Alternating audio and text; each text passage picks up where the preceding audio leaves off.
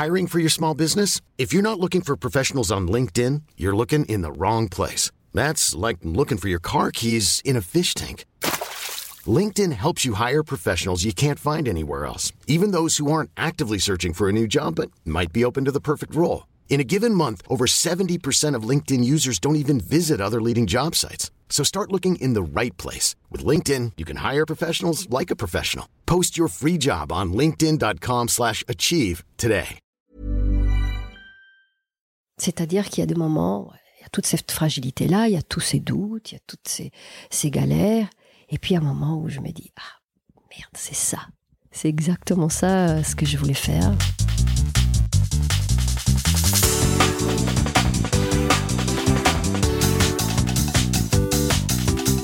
Bonjour à tous et bienvenue sur Sens Créatif, le podcast qui explore les motivations et les stratégies des artistes de l'image. Je m'appelle Jérémy Kleiss, je suis illustrateur à Paris et vous pouvez me suivre sur Instagram at Jérémy Kleiss. Oh là là là, les amis, vous n'avez pas idée à quel point je suis heureux de vous présenter aujourd'hui ma discussion avec Beatrice Alemagna. Avant même que Sens Créatif ne se lance officiellement, dès le début, Beatrice faisait partie des personnes que je voulais à tout prix interviewer. Vous l'entendrez au début de notre conversation, j'ai découvert son travail il y a de cela plusieurs années et ce fut pour moi, euh, je ne sais pas comment décrire l'effet que ça m'a fait, l'équivalent d'une énorme claque graphique. Voilà, la liberté totale de son travail et la sensibilité qui se dégageait de son univers m'ont immédiatement saisi. Les illustrations de Beatrice m'ont fait entrevoir un nouveau monde où tout n'a pas besoin d'être parfait. Un monde où fragilité et spontanéité riment avec beauté. Un monde où le lâcher-prise et les erreurs font partie du voyage. Elle le dit d'elle-même, un bon dessin, c'est une rencontre avec soi. Et ça, vous vous en doutez, ça m'a interpellé. Auteur de très très nombreux livres, Beatrice travaille en tant qu'illustratrice depuis plus de 20 ans. Son univers est riche, empreint de poésie et de petits détails fascinants. Sans oublier que son travail a de nombreuses fois été récompensé, notamment ses livres Un grand jour de rien et Gisèle Devers ont tous deux été sélectionnés en 2017 et en 2019 par le New York Times dans la liste des 10 meilleurs livres pour enfants. Et ouais, dans cet épisode rempli de punchlines, Beatrice nous parle de l'importance de sortir de son stéréotype, de son rapport à l'ennui, du je m'en foutisme raisonné, de ce qu'elle appelle la jouissance artistique, de l'exploration de son côté sombre et du fait d'assumer son moi profond. Bref, attachez votre ceinture, ça envoie du lourd. D'ailleurs, je ne vous retiens pas plus longtemps et je vous laisse en compagnie de Beatrice Alemagna. Bonne écoute.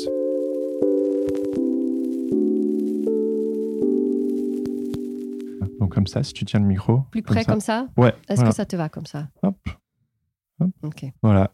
Et euh, oui, ce que je te disais tout à l'heure, euh, c'est que euh, le point commun, enfin moi, ce que j'aime beaucoup dans ton Mm. travail et qui m'a énormément percuté au début, Mm. c'était le côté euh, lâcher prise euh, total. Tu vois, moi, je viens du graphisme, Mhm. donc il y avait un côté très studieux, très c'est parfait. Tu sais, j'utilisais euh, l'ordinateur, euh, Illustrator et tout ça.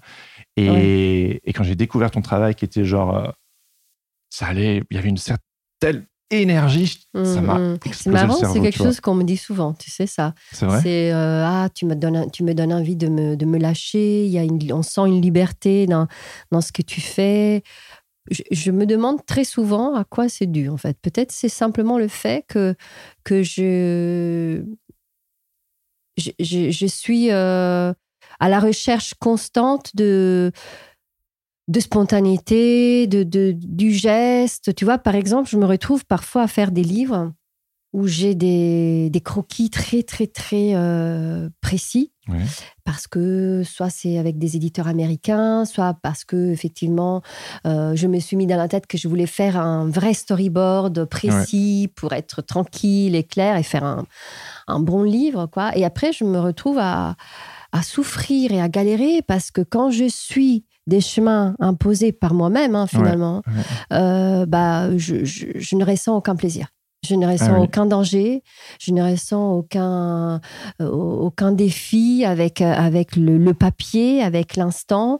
Et je pense que ces défis-là que j'ai que avec le papier, je le transmets en fait un peu, Ouais. apparemment, parce Ouais. que souvent on me parle de ça. Ouais. On doit sentir que c'est un peu genre une espèce de... euh, de loterie, quoi. C'est genre euh, un peu... Pour moi, c'est un peu très souvent, comme j'adore, j'adore euh, le, le, le, le- comme ça, le, l'instant. Ouais. Souvent, c'est un peu comme une roulette, roulette russe. Ouais. Je me jette et Ouais. si ça va pas, ben, je déchire, je jette. Ah ouais, d'accord. beaucoup. Ah beaucoup ouais. Ok. Je peux refaire un dessin genre 30, 40 fois. J'ai des, j'ai, hum, j'ai des choses qui vont être un jour peut-être très rigolotes à exposer de suite parce que j'ai vraiment euh, énormément de, de recherche, de recherche, de recherche de la même image que, que je fais à l'instantané, comme ça, à à l'improviser. Ouais. Et après, parfois, quand ça marche, voilà, c'est celle-ci. Ah mais oui, mais c'est on, on ressent vraiment euh, ce goût du risque, ce goût du doute dont tu as déjà parlé dans d'autres Ouais, interviews ouais, d'ailleurs. ouais, euh, ouais, ouais. Le fait, tu sais pas où tu vas aller et il y a ce plaisir. Et moi, c'est un souci que j'ai en fait parce que j'essaie au fur et à mesure du temps de vraiment euh, décomplexer mon trait. Mais c'est dur, tu Ouais, vois. c'est dur de sortir de son stéréotype, comme Ah je ouais dis moi. C'est vraiment un travail. euh, Ouais. bah, en fait, j'y retombe à chaque fois. hein. Moi, je, je suis en lutte permanente contre, contre ça. Euh, à chaque fois, je me dis qu'un bon dessin, c'est un petit peu comme, euh, comme un bon discours. C'est-à-dire qu'il y a une partie de grammaire forte qu'il faut avoir. Il faut savoir connaître la langue que tu parles. Mais il faut savoir aussi arriver à trouver cette petite faille, cette petite chose qui va, qui va probablement euh, attirer l'attention dans ce que tu dis. Tu vois, c'est qu'il faut, c'est la curiosité qu'il faut éveiller, c'est la sympathie qu'il faut arriver à provoquer, et euh, et que et que voilà, et que et- et il y a cette partie de mystère aussi qu'il faut garder dans un bon discours. euh, rien n'est n'est trop sous-entendu. euh, il faut, faut pouvoir euh, y repenser à, à ce qu'on a entendu. Ouais. Par exemple, il y avait un maître pour moi du discours sur le dessin, c'était Tommy Ungerer. Ah bah oui, on le voit là. Oui, oui, oui. Un de mes pères spirituels, entre autres. Mais je ne le cite pas pour ça. Je le cite vraiment parce que euh, sa façon de parler euh, de son travail était pour moi toujours très évocatrice de son travail même. Ouais. C'est-à-dire cette, euh, cette façon de d'évoquer l'enfance avec euh, authenticité et, et avec une espièglerie, une espèce de méchanceté, tu vois, Ouais. comme peuvent être les, les enfants. Ouais. Euh, et, et- et sa façon de parler évoquait vraiment son dessin pour moi. Alors je pense que voilà, moi aujourd'hui, quand, quand je me trouve face à un bon dessin, euh, je pense souvent à cette histoire de discours, de dialogue, de, de, ouais, de grammaire, de, d'ordre, de désordre, de façon de tenir quelque chose et de le lâcher. C'est, c'est vraiment un- un- une rencontre en fait avec soi, Ouais. un bon dessin. C'est-à-dire que tu vas te, te frotter à tes incapacités. Ouais. Euh, et puis, euh, je dirais même, tu vas te, euh, ouais, te trouver devant tes stupidités, tes, tes- tes- tes banalités, tes, répétitions. Ça, c'est très chiant. Et parfois, c'est très douloureux, justement, de, Ouais. De lutter contre ça. Ouais. Euh, c'est pas un exercice toujours très sympathique, hein. Même si on dit qu'on est. Enfin, je te disais que j'essaye de provoquer de la sympathie. Parfois, je provoque énormément d'antipathie en, en moi envers En moi-même. oui. Ouais. c'est ça qui attire. Il y a cette fameuse phrase euh, que j'aime bien citer de Leonard Cohen qui dit There's a crack in everything, that's where the light comes in. Et c'est aussi pour ça que j'aime le podcast parce qu'il y a cette euh, fragilité où on peut pas euh, tout reprendre. Et donc, du coup, il y a Mm. cette. Euh, on voit les failles. Et c'est ce qui. Tu me traduis bien la phrase parce que tu l'as dit tellement vite ah, que je- pardon. Euh, il y a une faille en toute chose. euh, il y a une, une craquelure en toute chose. Ouais. Et c'est là que la, c'est par là que la lumière passe. Ah oui, oui, oui, oui. Je la connaissais par quelqu'un d'autre qui disait heureux les fêlés parce qu'ils font passer la lumière. Voilà, bon, c'est la même chose. Et c'est, figure-toi, une phrase qui m'a inspiré un livre qui s'appelle Les cinq mal foutus. Je ne sais pas si tu le connais. Oui, oui, je l'ai lu il y a un bout de temps. Euh, Ouais. Et ça, c'était une phrase qui m'a inspiré, une des phrases qui m'a inspiré ce livre-là, parce que j'ai pensé vraiment à la, au bonheur d'avoir ses défauts. Donc, Ouais. euh, ça, c'est vraiment quelque chose qui est lié à, qui est lié à ces raisonnements-là. Alors, j'aime trop ce sujet. Hmm. Tu me parlais tout à l'heure de euh, faire, faire face à son stéréotype. Mm. C'est quoi ton stéréotype? Ah, bah, j'en ai plein, hein, si tu veux. Euh, par exemple, un des plus grands, c'est mon obsession pour les détails. Ouais. Tu vois, je, je suis comme un enfant quand je dessine. Je suis comme un enfant qui a besoin de tout dire, de tout voir, de tout savoir. euh, Et, euh, et c'est une obsession, quoi. J'ai euh, besoin de montrer les, les, euh, résonances de couleurs, de, de m'attarder sur les matières, de montrer, je ne sais pas, la petite feuille qui tombe de la plante. Ça, c'est un stéréotype contre lequel je lutte parce que j'aimerais parfois être beaucoup plus simple, plus efficace, plus évidente, plus, plus immédiate, plus élémentaire. Alors, j'ai un très grand ami qui est un très grand artiste aussi, qui s'appelle Paul Cox, que tu dois Oui. connaître. Mhm, mhm. Et euh, tu vois, quand je vois l'élé- l'élémentarité de son travail Ah ouais. et la simplicité évidente des- de ses dessins, parfois, ça me, ça me met en lutte. Quoi. Et donc, ça, c'est effectivement un de mes stéréotypes, c'est ça. Et puis, un de mes- les stéréotypes qu'on a, je pense, c'est vraiment dans le trait de notre travail, dans le dessin vrai, Ouais, ouais. véritable. Euh, donc, je sais que si je vais penser à une couverture, par exemple, d'un livre, comme je suis en train de faire là, bah, je vais tomber sur les mêmes idées, euh, les mêmes schémas mentaux euh, de, voilà, de, de centralité, de, de, de spécularité, tu vois, des choses qui se font face. euh, cette idée de la, de la couverture comme une espèce de, de, de, de scène théâtrale où, où j'aurais des, des rideaux, par exemple, justement pour revenir au 5 mal foutu, c'est une couverture théâtrale pour moi. Tout ça, c'est quelque chose qui, qui revient à chaque fois. J'aimerais bien, euh, voilà, ne pas galérer pour sortir de ça et, là, et avoir plein, plein, plein d'idées toujours très différentes. euh, euh. Et puis aussi, un autre truc qui me revient, c'est une espèce de lutte permanente entre mille envies différentes. C'est-à-dire que j'ai euh, euh, j'ai un souci énorme à chaque fois que je dois illustrer un texte. C'est quelle Béatrice je vais choisir. Tu vois, parce que j'ai une forme de schizophrénie en ok, fait. hein. ok, allons-y, allons-y. Bah, je sais pas, je pense que ça se voit un petit peu dans mes livres. Il y a plusieurs chemins en fait que je prends. Mhm. Donc il y a des chemins plus graphiques, des chemins beaucoup plus euh, illustratifs, euh, des chemins plus euh, plus philosophiques. Ça se passe aussi par le texte. Et voilà, quand j'ai une histoire, c'est quelle est quelle est la personnalité que je- sur laquelle je vais m'appuyer? Parce que j'ai tente désespérément de me débattre entre, entre comme je te disais, schizophrénie, hein, entre mes, mes- mes différentes personnalités. Alors, euh, peut-être que euh, parfois j'ai dit, je, je jouis et je profite dans- d'une lutte entre mes personnalités.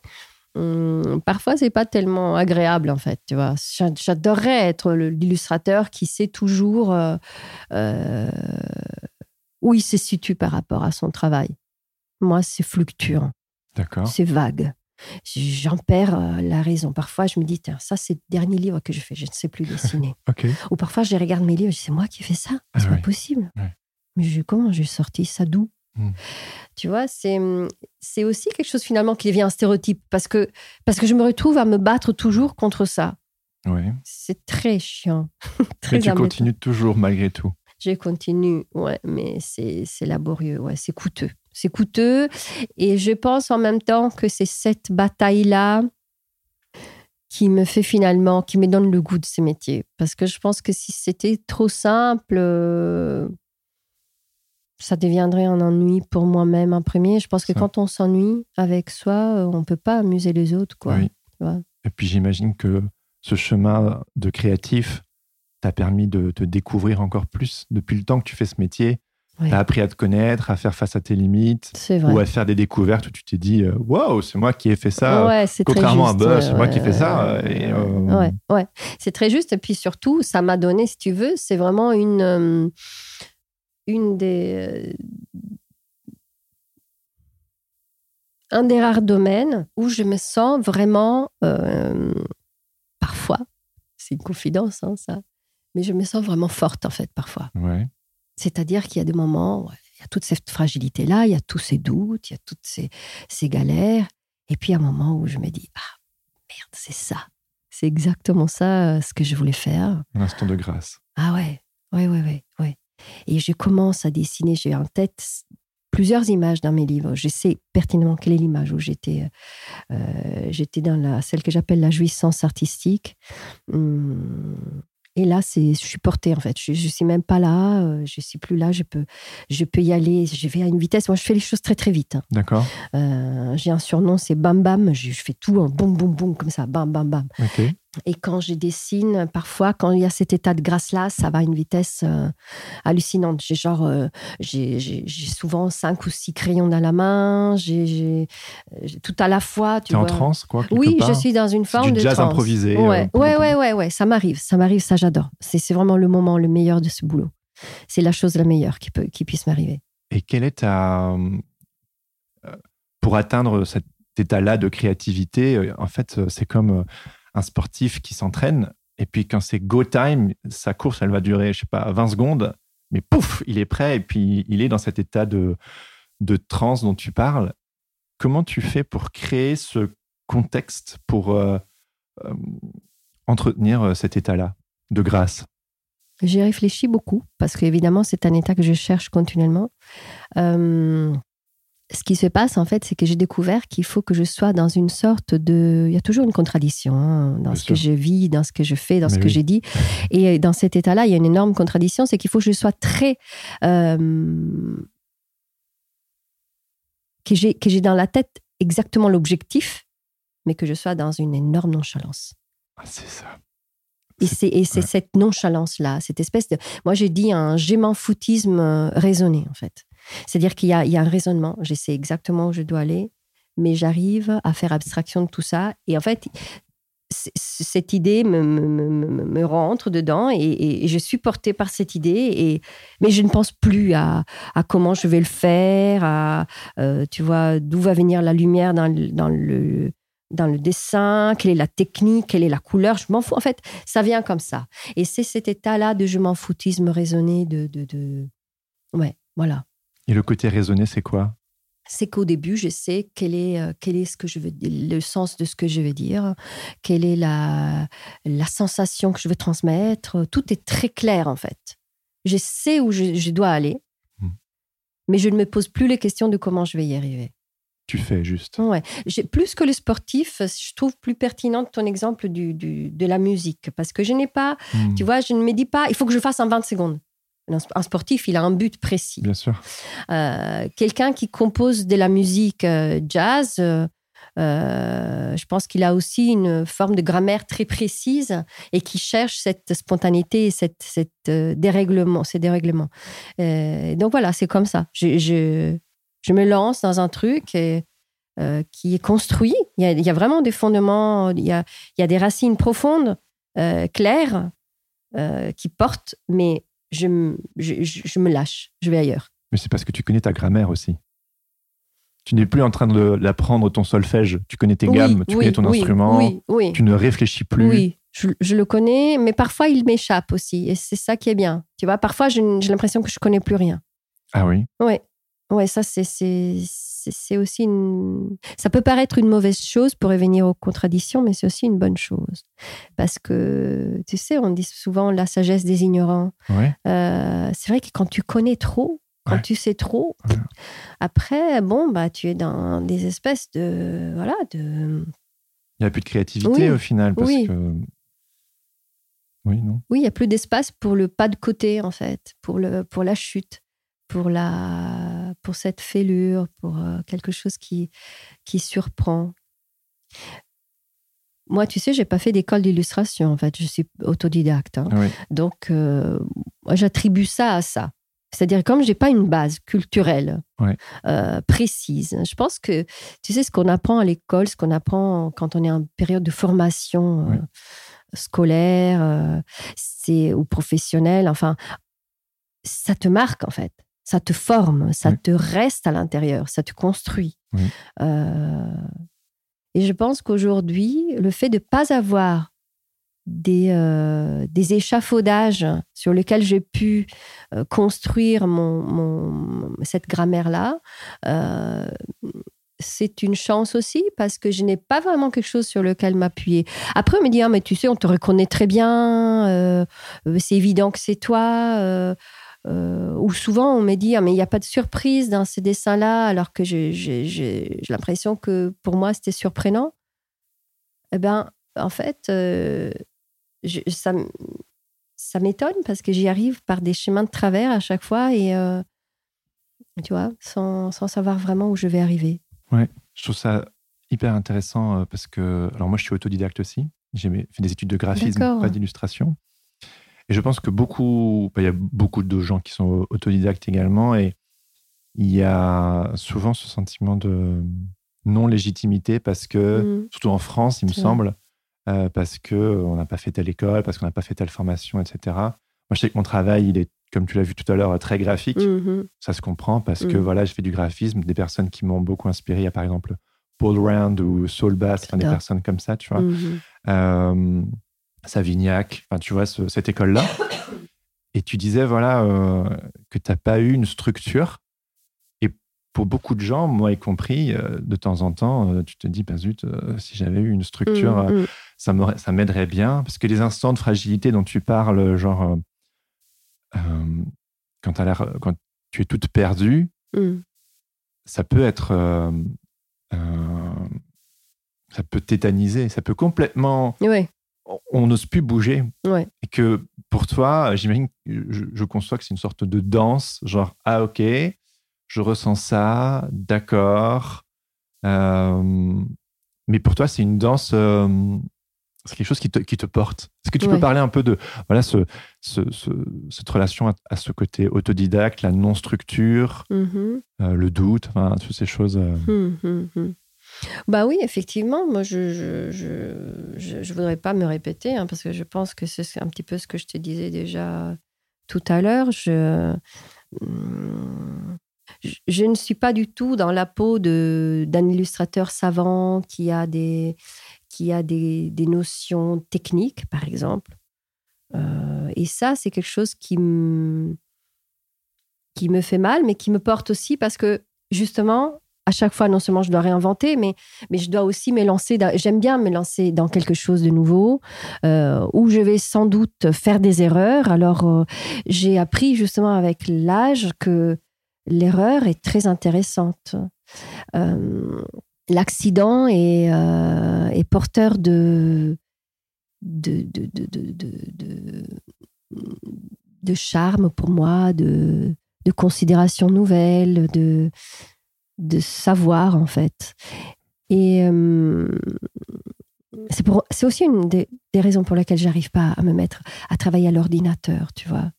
Euh, J'ai décidé de privilégier un petit peu ce côté euh, artisan, euh, vieil artisan qui se met face à une feuille, qui essaie de la travailler, qui essaie de euh, d'en sortir des lumières. Je à chaque fois, je me dis merde, mais peut-être que je pourrais faire beaucoup plus d'argent si euh, j'ai rentré dans une agence euh, de dessin de presse et que, tu vois, euh, puis comme on connaît mes dessins aux États-Unis, euh, je me dis, bah, peut-être que je pourrais tenter de travailler pour le New Yorker, ça serait un de mes rêves, tu vois. Euh, et après, bon, je me dis, mais qui va vouloir des dessins qui sont qui sont pas faits à l'ordinateur Euh, Il faut que je me mette à l'ordi, il faut que je fasse des images plus euh, carrées, plus euh, propres. Et en même temps, je, je sens qu'il y a une espèce de, de mur de- en moi parce que j'ai peur que je ne vais plus retrouver toute cette partie de, de fragilité et de, hum, et de surprise qui, qui finalement caractérise le plaisir et le, et le travail que je fais. Tu vois Euh, J'aurais pensé à. hum, Attends, j'ai pensé à une chose quand je te parlais. Je regardais par là. Souvent, quand je regarde, moi, je suis très visuelle. Je retrouve les choses que je disais par rapport à ce que je vois. Euh, non, j'ai oublié. J'ai pensé à quelque chose d'autre que je voulais ajouter, mais ça m'a échappé. Mais je pense que tu as raison, le digital, euh, pomme Z, pomme Z, pomme Z, on peut toujours corriger, Ouais. on peut toujours gommer. Que là, dans ton travail, on sent le, justement ce côté matière, ce côté brut, direct, immédiat, qui, Mm. qui est très percutant et qui, je, qui c'est sûr, ça se perd dans le, dans le digital. Moi, je crois que c'est mon souci parce que. Toi, The- tu as essayé déjà de Je peux te poser cette question peut-être? Tu as Ouais, ouais. déjà essayé de, de travailler à la main, de faire un même dessin que tu fais à l'ordi, de le faire euh, de façon euh, traditionnelle? Non. Parce que quand tu me parles de Paul Rand, euh, Oui, oui. J'ai fait un peu de quand découpage. je pense à Mounari, je pense à certains grands euh, enfin imageurs, on dirait, faiseurs d'images graphiques qui travaillaient en traditionnel et qui faisaient des merveilles. quoi. Ouais. je devrais. J'ai fait un peu de collage à un moment Mhm. donné, euh, de Mhm. découpage. Et puis après, j'ai commencé à faire du découpage euh, euh, digital, du coup. D'accord. Euh, donc ça, ça m'a beaucoup plu. Et puis après, on arrivait à cette euh, réalité économique qui était. J'ai eu des discussions avec plusieurs personnes dans la profession qui étaient, ben, en fait, euh, euh,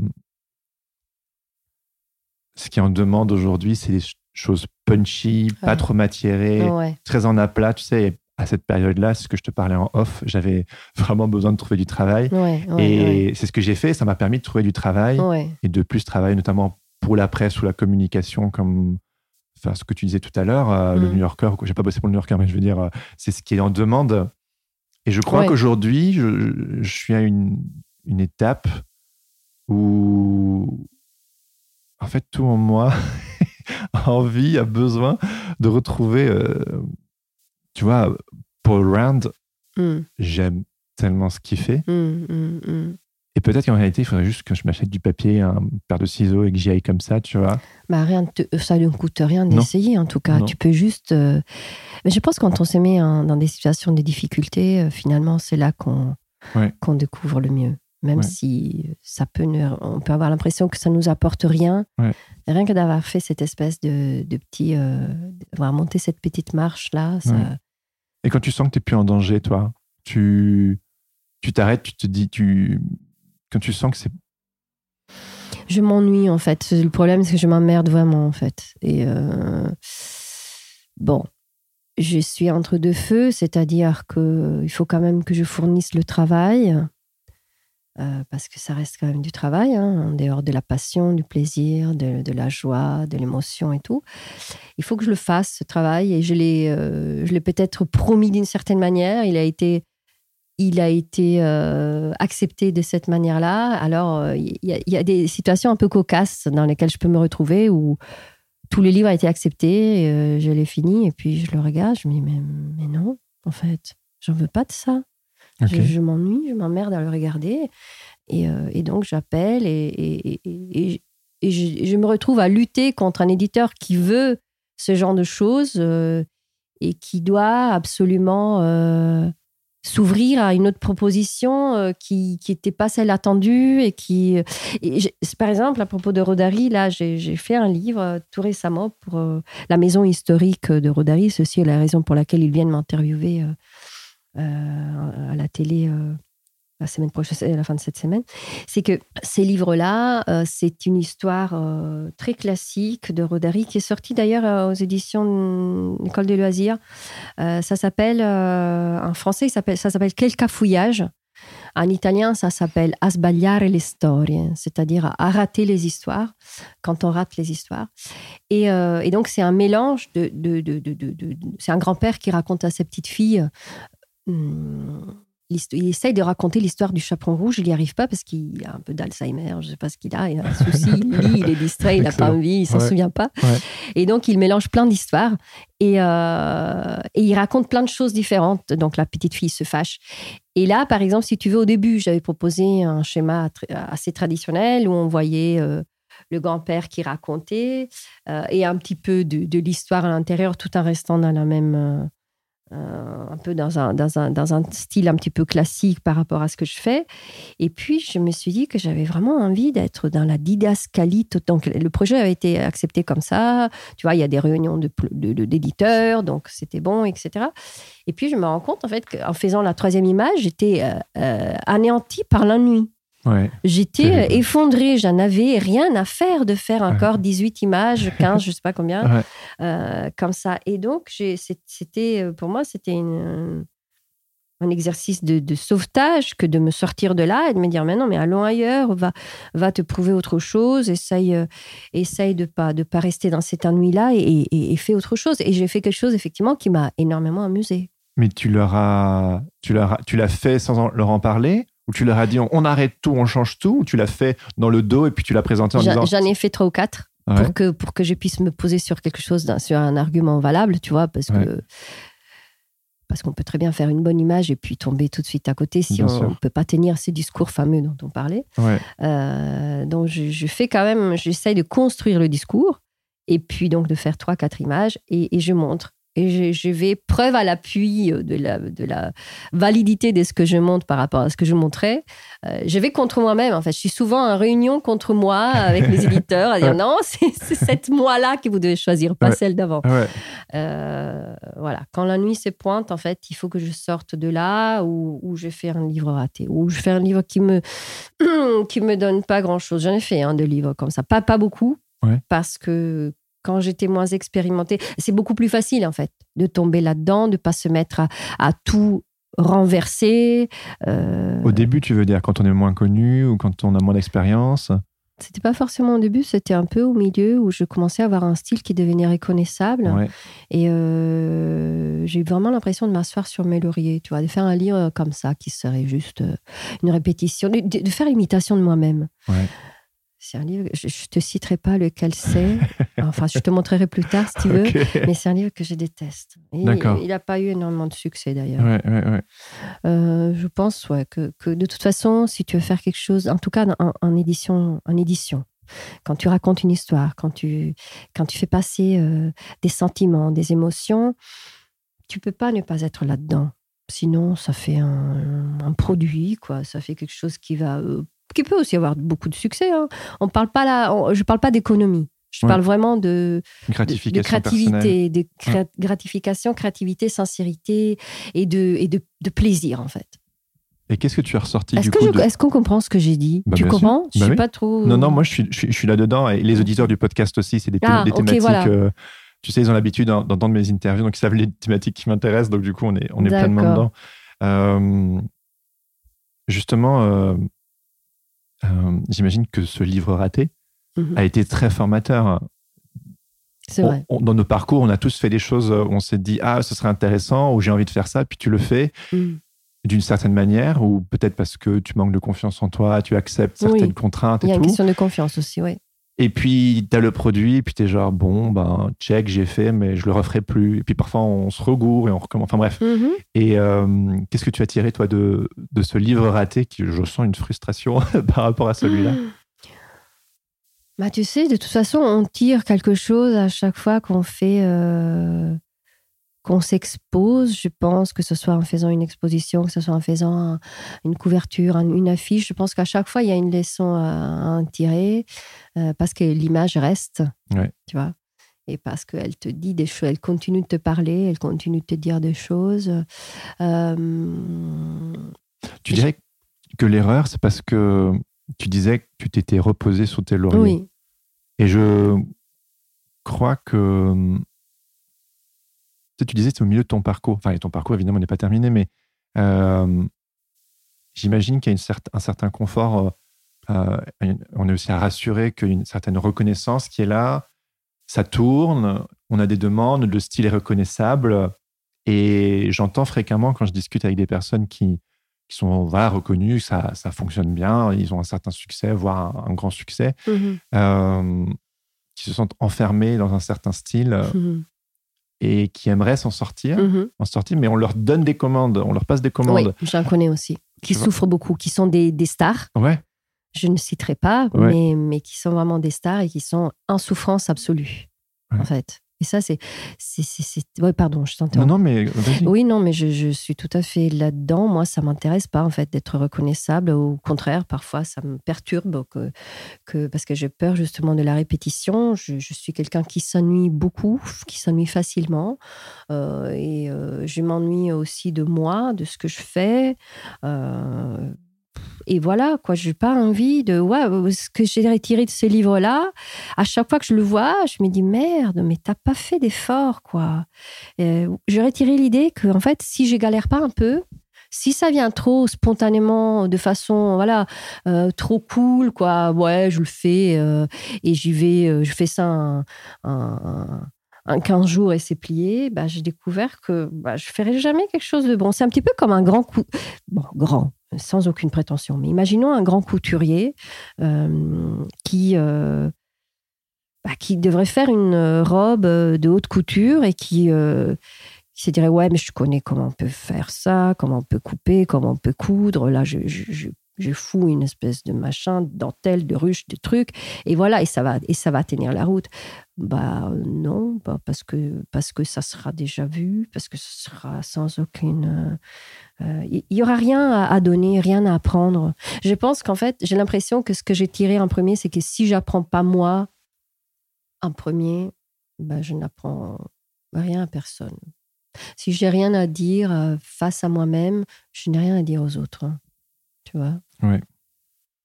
C'est, euh, de toute façon, c'est quand même un rapport très personnel. Hein, le, dessin, euh, ce qu'on va sortir. D'ailleurs, je ne sais pas si tu as remarqué ça, moi, c'est quelque chose qui me frappe. Tout à l'heure, je te parlais du discours de Tom Junger qui ressemblait à ses dessins, de sa parole qui ressemblait à son travail. Aujourd'hui, je pense aussi à combien d'artistes ressemblent à leurs dessins. Est-ce que tu as déjà remarqué ça, comme on est semblable à ce qu'on... On dit souvent ça des maîtres avec leurs chiens. Et donc, du coup, tu dirais pareil pour le dessin Ah ouais, à fond. Euh, en quoi, en quoi euh, du coup, euh, tes dessins reflètent Beatrice alors, avant de parler de moi, je te parlais, par exemple, je pense en premier, je pense à Maurice Sandac. Je ne sais pas si tu as jamais vu à quel point il est identique à, au ah, monstre des Maxi Monstres. Ah non, ok, d'accord. C'est euh, c'est vraiment, c'est lui qui est dedans. Et je pense que c'est pas un hasard. Il y en a plein comme ça d'exemples que je te citerai. Euh, Marc Boutavant, c'est le même corps et la même, et, la même tête euh, de, de, ces, personnages toujours si gracieux et, et enfantins. Ouais, euh, mignon. Ouais, euh, pour moi, c'est tout à fait euh, parlant, en fait, l'illustrateur qui travaille avec ses viscères, ses tripes et qui, fait des dessins qui finalement sont là-dedans. Bah, je pense déjà qu'on peut retrouver dans plein de personnages, dans certaines postures un peu, un peu tordues, dans. Euh, ouais, et puis il y a il y a ce côté euh, chez moi, je pense que voilà cette contradiction là. C'est dommage que je me répète, hein, mais il y a une contradiction à moi qui est cette fragilité que j'ai personnellement à l'intérieur de moi et une grande force aussi. Euh, donc je pense que ces deux caractéristiques là elles tiennent vraiment mon dessin aussi. Oui, c'est euh, assumer ces contradictions et les mettre sur le papier. Mmh mmh et, et le style, c'est ça au final? C'est ça. C'est offrir au monde dans son travail, qui on est, et pas juste la version lumineuse, mais aussi la version ombragée. Et euh, de toute façon, je pense que les gens le, le ressentent quand mhm, c'est. Mhm. Tu dis pas tout là, t'es pas totalement honnête. Ouais. Que quand tu offres euh, la fragilité et la force, et c'est souvent quand on assume sa fragilité qu'on est fort, en fait. Mhm, c'est vrai, je suis tout à fait d'accord. Et une autre chose, je dirais, qui est dans laquelle je me retrouve quand je regarde mes dessins, c'est euh, le côté, euh, cette contradiction entre le côté enfantin, très enfantin, et, au final adulte aussi, parce que très souvent on me dit, enfin très souvent, on m'a déjà dit, euh, ça ressemble plus à de la peinture qu'à de l'illustration. Ou tu me fais penser à, à tel peintre. Ou... Je pense qu'en fait, il y a un côté vraiment adulte dans ce que je fais. Tu vois, c'est jamais restreint à la taille du petit. Euh, la maison, si je dois dessiner une maison, je ne vais pas penser aux petites maisonnettes euh, euh, des Schtroumpfs, quoi. Je vais, plutôt penser vraiment à un immeuble, quelque chose de, réaliste, de, de, de, réel, quoi, de existant. Et je pense que ce réalisme-là, cette, cette face, c'est la face un peu adulte de mon travail. et moi, je suis comme ça. Moi, je suis vraiment très attachée à mon côté enfantin. Euh, j'adore m'émerveiller, j'adore m'enthousiasmer, euh, j'adore rigoler. Euh, et pourtant, je suis une femme, quoi. Je, tu vois, je suis, je, suis pas du tout un, bébé qui avance dans la vie. Quoi. Je pense avoir ma maturité, mais maturité, pardon. Mais voilà, il y, a cette espèce d'ensemble qui qui fait partie de moi et, j'aime bien, j'aime bien que ça se voit, enfin que moi je le vois dans ce que je dessine. Après, peut-être qu'on voit pas du tout. Bah, si, bah déjà, euh, tu fais un travail qui est euh, majoritairement pour la jeunesse. Enfin, du moins, c'est. Oui, oui, oui, oui, oui. Tu fais parfois des, des commandes, euh, enfin, des projets à destination des adultes, entre guillemets. Hein, mhm, guillemets. Mhm. J'aime bien que tu mettes ces guillemets parce que souvent, qu'est-ce que c'est qu'un travail pour adultes, C'est qu'est-ce qu'un ça. travail pour la jeunesse. Je suis tout à fait d'accord là-dedans. Mais là, je suis, je suis trop contente parce que je suis en train, donc je me suis dit, mais j'ai envie.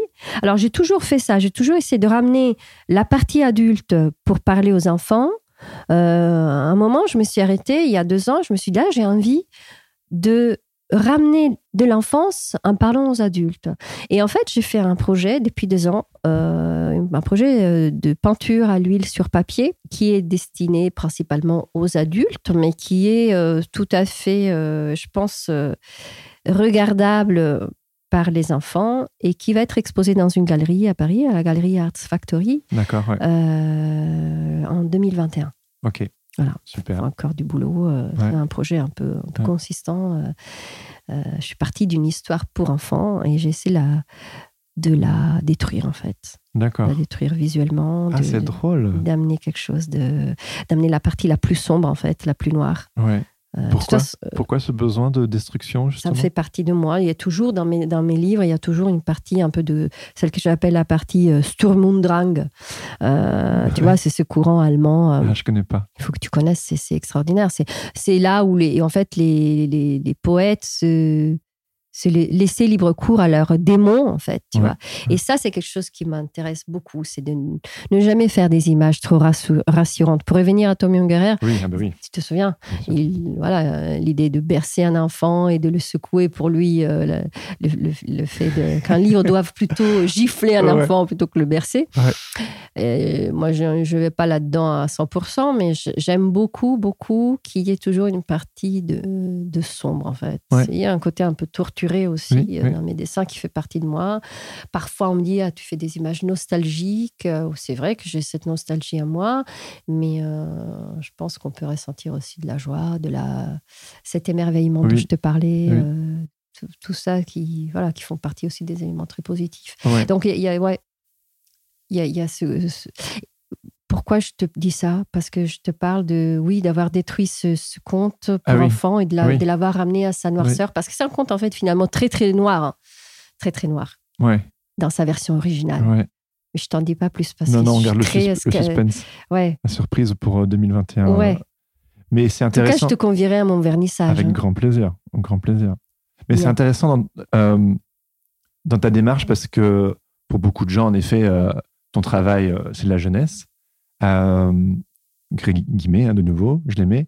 Et, et là, que tu prépares une exposition quelque part, c'est- presque euh, saboter cette image en assumant publiquement le côté euh, très noir qui, euh, qui habite tes dessins Mhm. également, mais qui sont en, en équilibre Mhm. avec euh, l'aspect nostalgique, etc. Oui, oui. Et là, que quelque part, tu te dis, allez, on y va à fond ouais, les ballons. Ouais, j'avais envie de le dire, quoi, exactement. J'avais envie de le dire. Je fais pas que ça. euh, je parle ailleurs. Alors, c'est vrai qu'à un moment, j'y suis allée un peu trop à fond le ballon. Et, et comme euh, j'ai quand même une éditrice derrière, hein, c'est un livre qui va passer quand même par l'intermédiaire. euh, en tant que, en tant que livre, hein, en tant que, que produit euh, éditorial, je pense que ça finira par passer en jeunesse, en tout cas en, livre illustré. Euh, pff, il faut faire gaffe à certaines choses, malheureusement. Donc, euh, à un moment, j'avais mis des parties un peu, si tu veux, euh, trop, pas violentes, je dirais, euh, parce que ça reste assez violent, mais euh, il y avait des parties un peu, des allusions sexuelles un peu trop fortes. Je les ai, je, je les ai gommées de Ah. mon choix, ouais, parce c'est- que, ouais, C'était pas forcé. Non, pas du tout. Ok. je les ai gommés de mon choix parce que, parce que je sais que ça peut malheureusement m'attirer euh, euh, des ennuis, en fait, si tu veux. Si le livre vraiment sort en jeunesse. Aujourd'hui, euh, on est dans une euh, ambiance très, très prude. Mhm. Tu vois, je pense aux- années 60, 70, euh, euh, quand j'étais petite, 70, euh, je, je pense que je- voilà, j'étais habituée à voir des livres qui, étaient, qui étaient tellement sans, sans langue de bois, où on pouvait vraiment tout se permettre. Il y avait une telle liberté, un tel déchaînement même, des, euh, envie de, de, de, de, montrer des, euh, des choses euh, même un peu choquantes Ouais, ouais. ou, ou dépaysantes. Là, là on sait plus trop le, le moment. Quoi. Tu vois, tout est, tout est taché de d'ambiguïté. Ouais, ouais, ouais. Et donc, pour essayer que ce livre-là n'ait pas des. qu'on lui mette pas trop de bâtons entre le rouge, j'ai préféré. Mais comme c'est pas fini, rien ne dit que j'aurai un coup à la fin et que je me dirais mais non, pas du tout, je vais, devoir tout refaire. Ça, c'est, j'imagine, un geste très libérateur de, de presque. Enfin, de désobéir justement dans le contexte prude dont tu parles. C'est vrai. Et euh, tu peux me parler de, de, l'effet que ça te fait de euh, cette ambiance que tu ressens notamment en général, notamment dans l'édition où les choses doivent être très propres? Parce que je sais que moi, euh, initialement, ce qui me.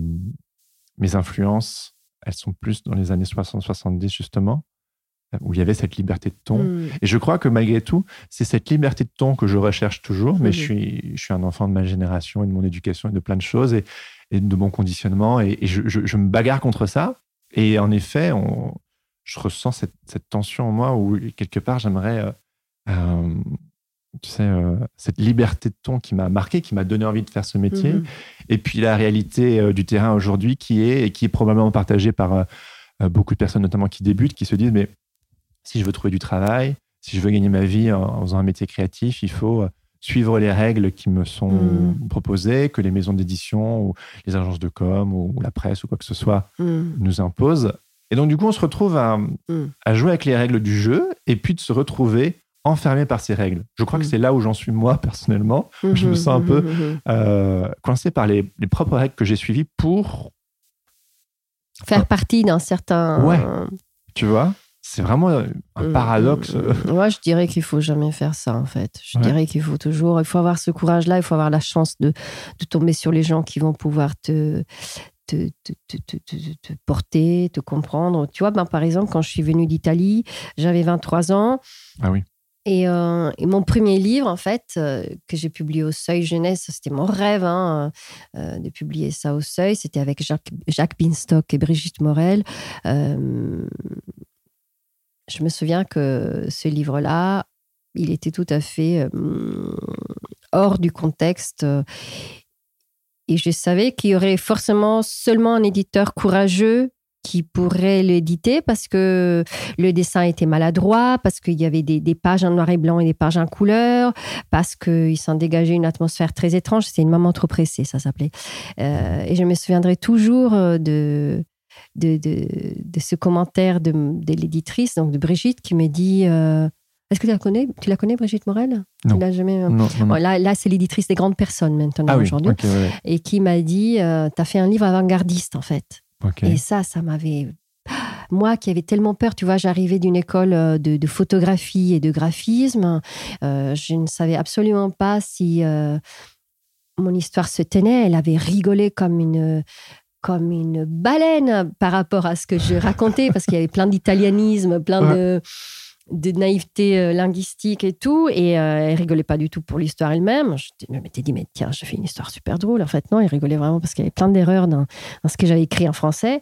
Et, et, euh, et, mes, et, mes, dessins, ils me semblaient aussi comme ça, tu vois, totalement banco, bancal. enfin, des images bancales, quoi. Et. Hum, et au final, c'était vraiment pour ça, parce que ça sortait de l'ordinaire, parce que c'était pas forcément quelque chose d'attendu, que j'ai que j'ai pu commencer à publier, tu vois. Ouais. Euh... Tu as fait un premier geste fort qui t'a oui, ouvert la, oui. Je pense qu'il vaut mieux aujourd'hui, il vaut mieux se démarquer plutôt que de suivre le troupeau. Pourquoi? Parce que de toute façon, si tu te mets à, à, suivre les autres et, eh ben, et que tu commences à travailler avec ça, si ça marche, tu seras obligé de, continuer à faire ça. Tu pourras plus te, être vraiment toi. Moi, je, soutiens toujours le fait d'être soi, quoi, de, de suivre son instinct profond et de s'en foutre un peu. Je trouve que le courage paye. Oui. Tu vois. Mais, euh, mais bon, je ne suis pas au courant aujourd'hui exactement de, tu vois, du milieu. Euh, euh, vraiment euh, de l'image, par exemple, l'image publicitaire, j'en sais rien. Quoi. je ne sais pas mon. Peut-être qu'aujourd'hui, effectivement, si tu veux bosser dans, la pub en faisant des dessins, il faut. faut... J'ai quand même l'impression que le, que l'édition offre euh, une. bah, c'est une voix d'auteur, en fait, au Mm, final. Exactement. Travail, euh, ouais. Que quelque part, euh, la publicité prononce, c'est un travail de commande. Mm. Et puis, il me semble que au tout début, quand tu es venu à Paris, tu faisais un- euh, plus euh, de la presse ou tu as fait des affiches Oui, pour le Centre oui, Pompidou, des couvertures, etc. Mhm. Et est-ce que déjà là, tu désobéissais aux règles quand tu as commencé? Complètement, déjà, Ouais. parce que je. Parce que je, je faisais un bricolage, un bric-à-brac. Là, on aurait dit vraiment un, un enfant qui était confronté à. Bah, euh, oui, à un travail euh, qui ne connaissait pas. Quoi. Je ne maîtrisais pas du tout l'outil, si tu veux. Euh, parfois, je me retrouvais à faire des scans et puis à les contraster toute seule. Et puis, j'ai eu des couvertures qui sont sorties avec des couleurs, totalement improbables. Ou, tu vois, j'ai désobéissé à, à, à, à quelque chose de classique. Je n'étais pas euh, ni dans la connaissance, ni dans l'envie de faire euh, ce qui se voyait. euh. Mais c'était pas une revendication, c'était juste ce qui sortait de toi, non? Oui, c'était c'était pas une revendication, ça sortait de moi, mais c'était aussi une non-envie de me conformer à ce Ouais. que je voyais autour de Ouais, C'est moi. intéressant. Euh, et euh, je cite toujours euh, ce livre de des dieux qui était donc au seuil euh, dans les années justement fin 90, euh, qui s'appelle Le Mangeur de mots. Et ce livre-là m'a parce qu'il y a toujours des exemples qu'il faut suivre quand même à l'intérieur de soi, hein, Ouais. dans sa désobéissance. euh, Je pense que chacun finalement se trouve un maître, même l'enfant le plus désobéissant, à quelqu'un qui le, qui le guide. Si c'est pas ses parents, tu vois, mais et moi, euh, bah, ce livre-là m'a guidée dans le fait de poursuivre. C'est un livre à deux couleurs, très très très euh, dur, très euh, très brutal, sans aucune concession. Et ce livre-là m'a fait penser que bah ouais quoi, je voulais faire, je voulais faire ça comme ça, en étant moi-même, en y allant euh, avec mes gros sabots et, et mon manque de connaissances. Et c'est comme ça que, que tu as commencé. Oui. Et euh, je sais que pour toi, le, euh, ce déménagement à Paris était aussi euh, très important. Tu n'as pas tout de suite travaillé, comme on disait, dans le- l'édition. Aujourd'hui, tu travailles majoritairement, enfin Oui. que dans l'édition, Mhm. Même Et- si je viens d'intégrer une agence euh, Ah, d'accord. pour la première fois après 20 ans. Waouh. Je suis très émue, très, très, très euh, curieuse de voir ce que c'est une agence japonaise Ouais. qui s'appelle euh, Kida, l'agence Kida. Euh, Une agence d'illustration? D'illustration, ouais. D'accord. Il y a des grands illustrateurs. euh, Et qu'est-ce qui t'a fait basculer? Le fait que cette agence-là propose justement, euh, tu, tu- tu verras, Ouais, voir. propose ouais. justement des auteurs jeunesse, des illustrateurs jeunesse, entre autres, euh, pour des travaux. Bah, il y a Tom Scomp qui fait énormément de choses pour, avec eux, Ah oui, qui est dans cette agence. Oui, oui, c'est vrai. et euh, voilà, qui, qui, qui puisse un peu, parce que peut-être justement le, le, le marché japonais est plus ouvert à cette contamination de frontières, la co- contamination d'âge entre l'enfance et, et, et- et- et l'âge adulte. Je pense par exemple à Tagoro, euh, de- attends, le nom m'échappe. Tagu- Taguchi, Tanuchi, Taguchi, il faudrait que je te retrouve. C'est un grand peintre euh, japonais Ouais, euh, naïf ouais. qui est vraiment, c'est de l'illustration. quoi. Euh, ou, attends, je, je pourrais t'en citer plein. J'ai. Hmm, Ryohi Arai, ça te dit quelque chose? Pas sûr. Peut-être son travail, oui. Euh, Mais... Super, en fait. C'est vraiment à la frontière entre quelque chose de très, très enfantin, de presque euh, du, dessin de, de, de nouveau-né, pratiquement, tu dirais, des pâtés de couleurs qui finalement Ah ont un sens énorme et qui sont extraordinaires, euh, qui sont des peintures. Donc voilà, je pense que c'est c'est ça qui m'a attiré chez cette agence, l'idée que voilà, qu'il y ait des illustrateurs jeunesse, euh, en tout cas des, des, vrais auteurs d'images, et qui puissent aller travailler pour, euh, pour des projets euh, raffinés et différents. quoi. Ouais. Je, je- je rêve de, de me mettre, justement, de, de, de travailler pour des choses que je ne connais pas, des, des supports que je ne connais pas. Ouais. Du coup, ça va te sortir un peu du livre, il me semble. J'adorerais, j'adorerais sortir un peu de la narration. Ah d'accord, c'est intéressant. Je Ouais. pensais justement pour moi que venant au tout début donc euh, des affiches et euh, la photo au niveau de tes études et puis euh, les couvertures et, et puis en allant vers l'édition que du coup, bah, j'imagine que, que- c'est vrai, tu t'es trouvé Mhm, et mhm. là, tu as besoin Non, d'un parce que vent de ça- liberté euh, ça, ça a toujours constitué une partie très très li- limitrophe, très petite en fait, le fait de faire des affiches et des, et des couvertures. J'ai toujours quand même commencé. Enfin, mon premier boulot c'était effectivement pour le Centre Pompidou. euh, ça a duré dix ans. J'ai fait des affiches, Ah oui. mais hum, mais j'ai pas. entre temps, moi c'était mon rêve de faire des livres depuis toujours. hein. C'est à 7 ans que j'ai décidé que je, Oui. oui, 7-8 ans, Ouais. j'ai décidé que je ferais ce métier-là. Donc pour moi, si tu veux, c'est vraiment la partie centrale de mon travail. Et et j'ai vraiment envie de me, de me prouver que je peux faire des images décoratives, par exemple. Oui. Alors, j'ai fait un peu de déco, je fais un tapis, je fais des papiers peints, euh, j'ai fait des jouets euh, pour Jeco. je Ah fais ouais, des- c'est vrai, je- Ouais, j'ai ouais. jamais calé. J'ai fait des papiers peints pour euh, une marque euh, sublime qui fait des choses extraordinaires qui s'appelle Bienfait euh, Paris. J'ai fait un tapis pour le London Muse- Museum, euh, London Design Museum, euh, Design London Museum, je ne sais pas te dire exactement. Enfin bref, un truc un peu chicos où tu as que des, des, des- des artistes qui font des trucs de design extraordinaires. Mais voilà, j'ai jamais vraiment travaillé pour, euh, tu vois, euh, quelque chose qui, euh, qui pourrait me sortir de la narration euh, Ouais. et, et qui pourrait avoir le courage, en fait, de porter cette partie enfantine Oui. vers quelque chose de, de, de, de- de- de- de généralisé, quoi. Tu vois, André François, euh, ben, c'était une autre époque, mais il travaillait euh, en faisant des images qui étaient, qui étaient tout à fait. euh, euh, on, aurait, on aurait pu dire des images de, ouais, de, de, de, de- de briques de lait pour enfants. Savignac aussi. euh, Oui, oui, oui. il n'y avait pas cette frontière-là. C'est ça qui me fascine. C'est l'idée, parce que je suis comme ça, comme je te disais, quoi. Ça me fascine que. Et dans tes dessins, il y a ça aussi. Il y a une grosse partie d'enfance. Oui, oui. euh, Oui.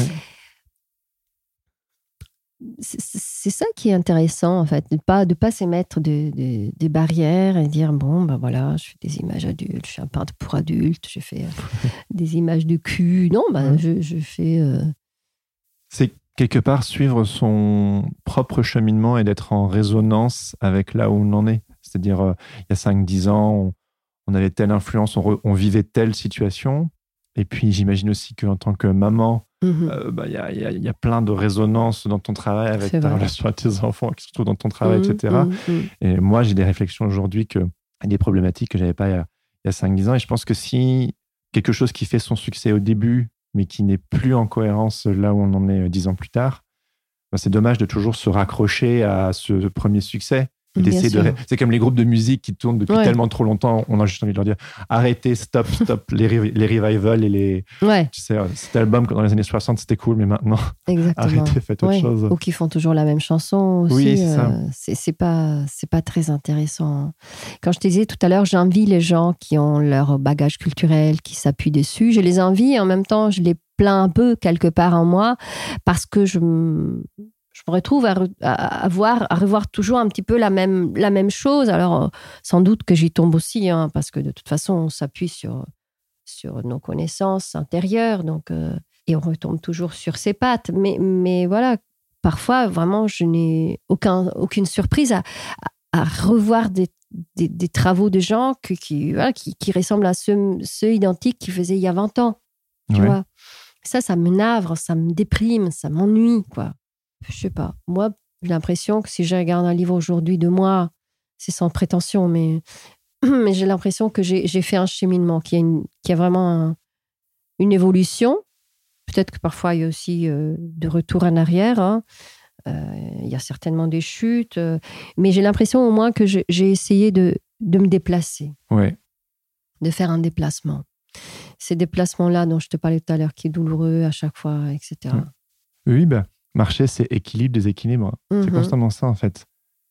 Et d'accepter euh, cette, euh, euh, ce, ce paradoxe, ce, ce mouvement. Enfin, c'est le, le mouvement appelle le mouvement, en Mm. fait. C'est quelque chose dont on parle régulièrement sur le podcast. Et, et les artistes qui sont vivants, ils embrasent ces- deux parts. Et... Bah, j'espère, en tout cas, voilà, j'espère, parce que tu parles d'un mot, tu dis un mot qui est très important pour moi, le mot qui est lié à la vie du dessin, tu vois.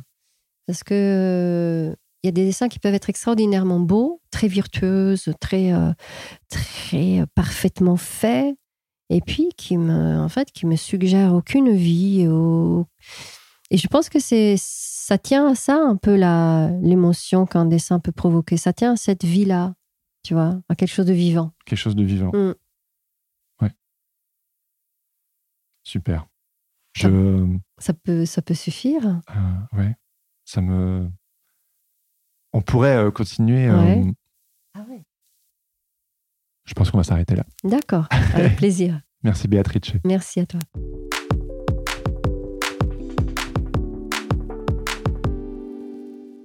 C'était ma discussion avec Beatrice Almagna. Merci Beatrice pour ton temps. Je suis véritablement sorti grandi de cette discussion. Des interviews comme celle-ci, je pourrais en avoir tous les jours. Et si vous aussi, ça vous a fait le même effet, alors pourquoi ne pas le lui dire directement en la suivant sur les réseaux sociaux et en lui laissant un petit message?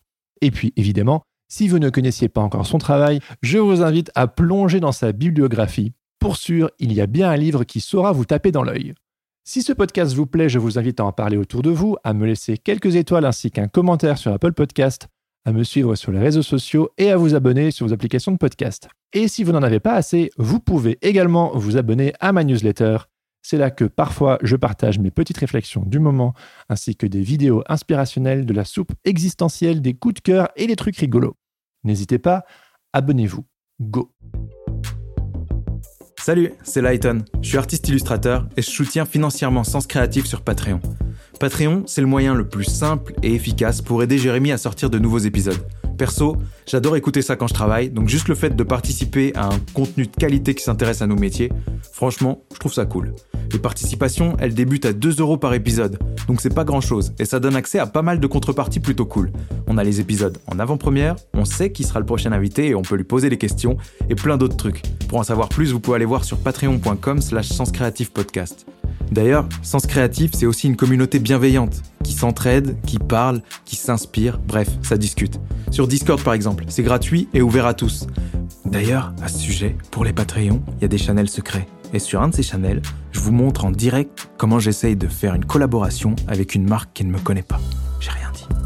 Bref, pour rejoindre Patreon ou le Discord, retrouvez tous les liens dans les notes de cet épisode. Bonne journée Je termine en remerciant mon ami Adrien Guy pour l'habillage sonore de ce podcast. Allez jeter un œil sur ses réseaux sociaux at Adrien Guy Musique ou écouter ses morceaux sur sa page SoundCloud. Merci également à Adrien Grenier pour le montage de cet épisode. Sur ce, je vous donne rendez-vous dans deux semaines pour le dernier épisode de l'année. Un épisode un petit peu spécial. Je n'en dis pas plus. Mystère, mystère. Allez, bonne semaine à tous et surtout restez créatifs. Ciao, ciao.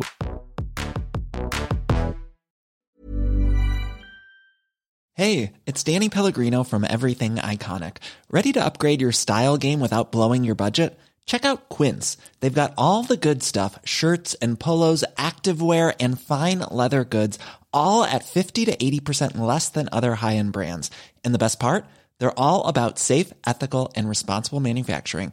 Get that luxury vibe without the luxury price tag. Hit up quince.com slash upgrade for free shipping and 365 day returns on your next order. That's quince.com slash upgrade.